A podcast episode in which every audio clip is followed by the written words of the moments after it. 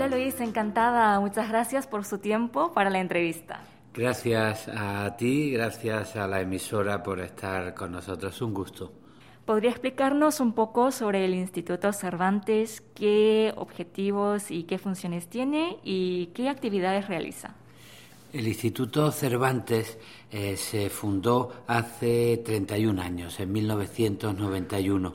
Es una institución española que tiene como tarea la difusión, la enseñanza del español eh, y la difusión también de la cultura en español. Pero eh, también formamos parte de una comunidad, la comunidad latinoamericana, los españoles formamos parte de una lengua que cuenta con casi 500 millones de hablantes nativos y con 600 millones de hablantes capacitados. Eh, y en ese sentido, una tarea importante para nosotros es colaborar con todos los países que tienen el español como lengua nativa, eh, sobre todo, claro, pues en la red de países que, en los que no se habla español en Asia, en Europa, en Brasil, en los Estados Unidos, pues hay una colaboración muy estrecha con las distintas embajadas latinoamericanas. El Instituto Cervantes tiene actualmente un centro en Seúl y, si no me equivoco, planea abrir uno nuevo en esta ciudad, ¿verdad? Eh, así es. Eh, eh, el Instituto Cervantes tiene distintas formas de presencia en su red internacional hay centros y hay aulas y extensiones de centros. Desde hace unos años eh, hay una presencia del Instituto Cervantes en, Seúl, un aula en la Universidad de eh, que depende del centro en Tokio.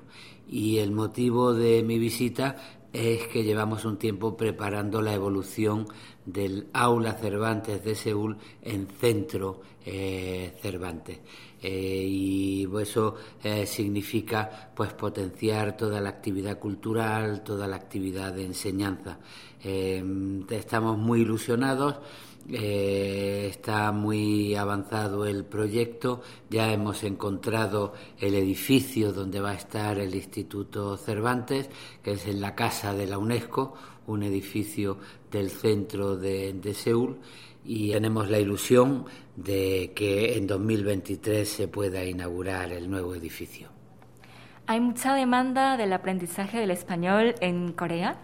Sí, estamos muy, muy contentos en ese sentido. Eh, por motivos históricos, como es normal, la sociedad coreana pues se ha interesado por otras lenguas, como es, como es lógico. La presencia del inglés es notable, la presencia del chino es notable, está muy cerca Japón también, y tradicionalmente en las lenguas europeas pues han ocupado un papel importante el alemán y el francés. Pero nosotros eh, notamos que el interés por el español va creciendo. Es un interés que se nota, por ejemplo, en los alumnos que quieren apuntarse a los estudios de español en, distintos departamentos universitarios. En este momento hay 16 departamentos universitarios de, español. Eh, creo que es necesario hacer un esfuerzo conjunto. Eh, el gobierno de España eh, debe potenciar su presencia y su colaboración con Corea y debemos pedirle también a las autoridades coreanas que le abran espacio y nuevas posibilidades a la enseñanza del, español. Según tengo entendido, en su estancia en Corea eh, se llevó a cabo la firma de un acuerdo con la empresa educativa coreana Taekyo. ¿Podría explicarnos un poco al respecto? Sí, a nosotros nos interesa aprovechar en cada lugar en el que estamos las posibilidades locales. y aparte del trabajo que hace el Cervantes, pues queremos potenciar aquí nuestra presencia y esta empresa nos ofrece muchas posibilidades. Posibilidades que tienen que ver con la enseñanza digital, con las nuevas plataformas digitales y también con eh, la enseñanza familiar.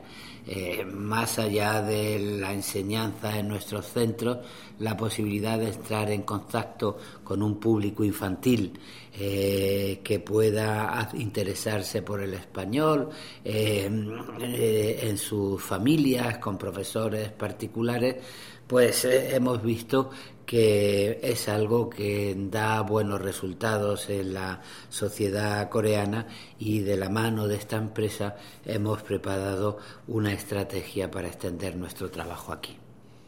¿Y qué otras actividades ha realizado en Corea? Eh, la verdad es que ha sido una visita muy rápida eh, pero muy aprovechada. Aparte de la reunión con eh, escritores y de la reunión con hispanistas, he tenido la posibilidad de trabajar con el equipo de la Embajada de España, eh, analizar qué posibilidades de trabajo hay, de qué manera el Instituto Cervantes puede colaborar con el turismo, puede colaborar con distintas empresas españolas que pueden darse a conocer aquí y analizar de qué manera el conocimiento del idioma eh, tiene también sus repercusiones comerciales. Yo soy poeta y catedrático de filología, claro, me interesa mucho la cultura, pero eh, como director del Cervantes pues sé que la cultura tiene sus repercusiones económicas en la sociedad. Y en nuestros análisis eh, acabamos de hacer uno con el Instituto Elcano sobre la presencia del español en Corea. Y en nuestros análisis, por ejemplo, pues se ha demostrado que cuando dos sociedades comparten el idioma se genera una confianza que multiplica por cuatro las relaciones comerciales y por siete las posibilidades de inversión. Y en ese sentido el trabajo de la cultura tiene repercusión económica no solo en el turismo, sino también en las relaciones comerciales. En todo esto trabajamos. Una pregunta que siempre ha estado muy presente en mí y quizás en muchas otras personas. El español es una lengua muy compleja y diversa, con muchísimos hispanohablantes en todo el mundo. Y bueno, dependiendo de la región se habla un poco distinto, por lo que siempre está un poco en disputa de cuál es el español correcto, ¿no? Eh, usted, como filólogo y director del Instituto Cervantes, ¿Cree que de verdad existe un español correcto? Bueno, yo creo que el español es una lengua muy propicia para eh, explicar que un idioma pertenece a sus hablantes. Eh, cuando yo como profesor de filología leí a un filólogo latinoamericano, eh, Andrés Bello, que en 1849 publicó la primera gramática del castellano para uso de americanos, eh, Andrés Bello decía que es una verdadera fortuna tener un idioma que reúna a tanta gente en puntos tan distantes, pero eso significaba aprender a respetar las diferencias. Y decía, del mismo modo que se habla distinto el español en Andalucía que en Castilla, pues es normal que se hable distinto el español en el Río de la Plata, en México o en Centroamérica. ¿no? Eh, yo creo que esa es la filosofía que defendemos en el panhispanismo. Eh, la lengua es de los hablantes y uh, para mantener la unidad hay que saber respetar la diversidad y la diferencia. No se habla mejor en ningún sitio, sino que en cada sitio se habla el español como es costumbre en una lengua materna. Eso permite mantener la relación eh, íntima materna de la lengua y al mismo tiempo eh, permite mantener la, comunidad y de, un idioma en el que nos entendemos pues eh, casi 500 millones de hablantes nativos siempre ha sido el punto de trabajo más interesante de la filología. Eh, te pongo varios ejemplos. La Real Academia Española comprendió que ella no es la dueña del idioma y ahora el diccionario del español no lo hace la Real Academia Española, sino una asociación que se llama ASALE, compuesta por todas las academias de la lengua de los distintos países donde se habla el español. Nos preocupa, por ejemplo, que en otros idiomas de más de 200 millones de hablantes, por ejemplo el árabe o el portugués, se estén abriendo brechas y ya no sea tan fácil comunicarse entre unos hablantes y otros hablantes. Por fortuna en el español se sigue manteniendo la, unidad, pero eso, respondiendo a tu pregunta, solo se puede conseguir repitiendo una y otra vez que el dueño de un idioma es su hablante y que no se habla mejor en ningún sitio, sino que se habla según el sitio donde vive el hablante. ¿Cuál cree que es el futuro del español? Pues tenemos muchos compromisos. Eh, por una parte, seguir ampliando eh, la difusión cultural del español. Eh, creo que la cultura hispana hoy tiene mucha fuerza en la creatividad, en la literatura, en el cine, en la música, en las series de televisión. Bueno, pues defender la creatividad del español y defender los valores democráticos que caracterizan a la sociedad española es una tarea importante para el Instituto Cervantes. Pero aparte de eso tenemos otros compromisos. Eh, por ejemplo, convertir al español en una lengua protagonista de la ciencia y la tecnología. Eh, la ciencia y la tecnología hoy se hacen en inglés y está muy bien y no se trata de hacerle guerra al inglés, pero se trata de demostrar que también se puede hacer ciencia y tecnología en español. Mm, estamos muy contentos de que el español sea eh, la segunda lengua en presencia en Internet y estamos muy contentos de que eh, mm, la sociedad hispana haya tomado conciencia de la necesidad de invertir en eh, tecnología porque la tecnología después significa desarrollo social y eso es muy importante. Y aparte de eso, pues ir respondiendo a las evoluciones de la demografía y de la realidad mundial y estamos apostando también por la presencia del español en el África subsahariana y en otros puntos donde eh, es conveniente que la actividad cultural sirva para organizar las relaciones sociales. En Europa tenemos un problema con la migración. Hay muchos desplazados que por motivos de guerra y por motivos de pobreza pues huyen de algunos puntos de África eh, o de Oriente Medio para llegar a Europa, a veces en condiciones mm, humanas muy difíciles. Em, porque se lanzan al mar en esas barcas que nosotros llamamos pateras y que ponen en riesgo la vida humana. Bueno, pues todo lo que sea establecer relaciones culturales que te permitan conocer al otro y que el otro te conozca a ti, pues abre puentes más humanos para la relación entre personas. Y esa es una tarea que nos hemos tomado muy en serio como una sociedad europea que tiene que dar respuesta a las migraciones en el mundo contemporáneo. Bueno, ahora eh, me gustaría adentrarme un poco en su vida personal, más concretamente en su gusto por la poesía. Tengo entendido que usted es uno de los grandes referentes de la poesía española. ¿Cómo fue su descubrimiento de la poesía? Eh, yo nací en Granada, la ciudad de Federico García Lorca. Soy el hermano mayor de una familia con seis hijos. Éramos muy traviesos y mis padres tenían cerrada una habitación para que no rompiéramos las sillas, las mesas, para recibir dignamente a las visitas. Y en esa habitación había una biblioteca y en esa biblioteca descubrí un libro de Federico García Lorca, el poeta de mi ciudad. García Lorca de pronto contaba en un poema que la luna bajaba a la tierra en busca de un niño. Y yo me planteaba, ¿y cómo baja la luna en busca de un niño a la tierra?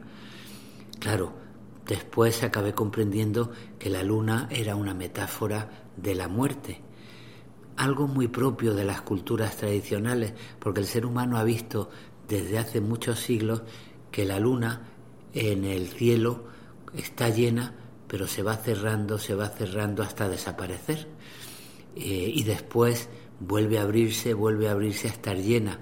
Se ha identificado con los ciclos de la vida y el ciclo de la luna cuando desaparece eh, se identifica con la muerte. Y Lorca, que tenía un diálogo con las culturas primitivas muy fuerte, pues de pronto empezó a hablar de la luna y yo decía, ¿qué es lo que está pasando aquí? Era algo más que la luna, era una reflexión sobre la muerte.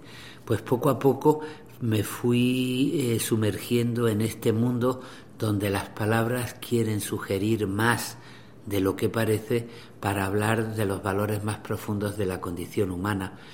Y a partir de ahí fui leyendo, estudié literatura, fui escribiendo y eh, en 1980, cuando tenía 22 años, publiqué mi primer libro y empecé ya a sentirme poeta. ¿Cuál es su filosofía de la poesía? Pues yo creo que la poesía es una forma de conocimiento para lo que nos sentimos poetas eh, es una forma de pensar en nosotros mismos y en nuestra relación con el mundo. A mí me gusta pensar que el poeta, que está un largo tiempo buscando una palabra precisa, representa a cualquier ser humano que quiere hacerse dueño de sus propias opiniones. Tú has visto que muchas veces vivimos eh, diciendo lo primero que se nos ocurre sin pensar muy bien lo que decimos. Y a mí me gusta pensar que la poesía es ese ejercicio de conocimiento donde intentamos hacernos dueños de nuestras propias opiniones, de nuestra propia manera de ser y de nuestra relación con el mundo. Eso es para mí la poesía. ¿Cree que la poesía tiene el poder de cambiar este mundo y hacer de este mundo un lugar mejor? Bueno, empiezo por reconocer que la poesía me ha cambiado a mí y yo soy parte del mundo. Eh, yo soy como soy por los libros que he leído. Em, a mí me gusta debatir el significado de la palabra utilidad. Hay sociedades y hay gente que identifican la palabra utilidad con lo que produce dinero inmediato. Es útil aquello que es negocio. Frente a eso, fíjate que muchas veces la poesía ha querido defenderse defendiendo la inutilidad la vida bohemia de los poetas, un lenguaje muy rebuscado de los poetas en distintos momentos históricos, ha sido como una exaltación de la inutilidad. Frente al utilitarismo de la sociedad, nosotros vamos a utilizar palabras que no entienda nadie y vamos a vivir un mundo sin responsabilidad social. Bueno, por mi propia experiencia, a mí más que cantar la inutilidad, me gusta definir de manera distinta la palabra utilidad y yo creo que es muy útil acompañar el avance científico y el avance técnico con valores humanos, valores humanistas, que pongan la ciencia y la técnica al servicio del ser humano. Y creo que la poesía aporta eso, valores humanos que le den un sentido humano a la ciencia y a la técnica, de manera que sí, empezando por la humildad de mí mismo, yo creo que la poesía puede cambiar la realidad. Para finalizar, eh, ¿puede compartir un poema con nuestros oyentes? Pues con mucho gusto. Eh, y voy a leer un poema que se llama El dogmatismo es la prisa de las ideas, que tiene que ver con lo que hemos hablado. Es como un paseo a la orilla del mar donde frente a la prisa y al vértigo defiendo la lentitud a la hora de conocernos a nosotros mismos. El dogmatismo es la prisa de las ideas. Aquí, junto a las dunas y los pinos, mientras la tarde cae en esta hora larga de belleza en el cielo y hago mío sin prisas el rojo libre de la luz, pienso que soy el dueño del minuto que falta para que el sol repose bajo el mar. Esa es mi razón, mi patrimonio, después de tanta orilla y de tanto horizonte, ser el dueño del último minuto, del minuto que falta para decir que sí, para decir que no, para llegar después al otro lado de todo lo que afirmo y lo que niego. Esa es mi razón. Contra las frases hechas y el mañana, mientras la tarde cae por amor a la vida y nada es por supuesto ni absoluto, y el agua que deshace los periódicos arrastra las palabras como peces de plata, como espuma de ola que sube y se matiza dentro del corazón. Aquí, junto a las dunas y los pinos, capitán de los barcos que cruzan mi mirada, prometo no olvidar las cosas que me importan. Tiempo para ser dueño del minuto que falta. Pido el tiempo que roban las consignas, porque la prisa va con pies de plomo y no deja pensar, oír el canto de los mirlos, sentir la piel, ese único dogma del abrazo, mi única razón, mi patrimonio.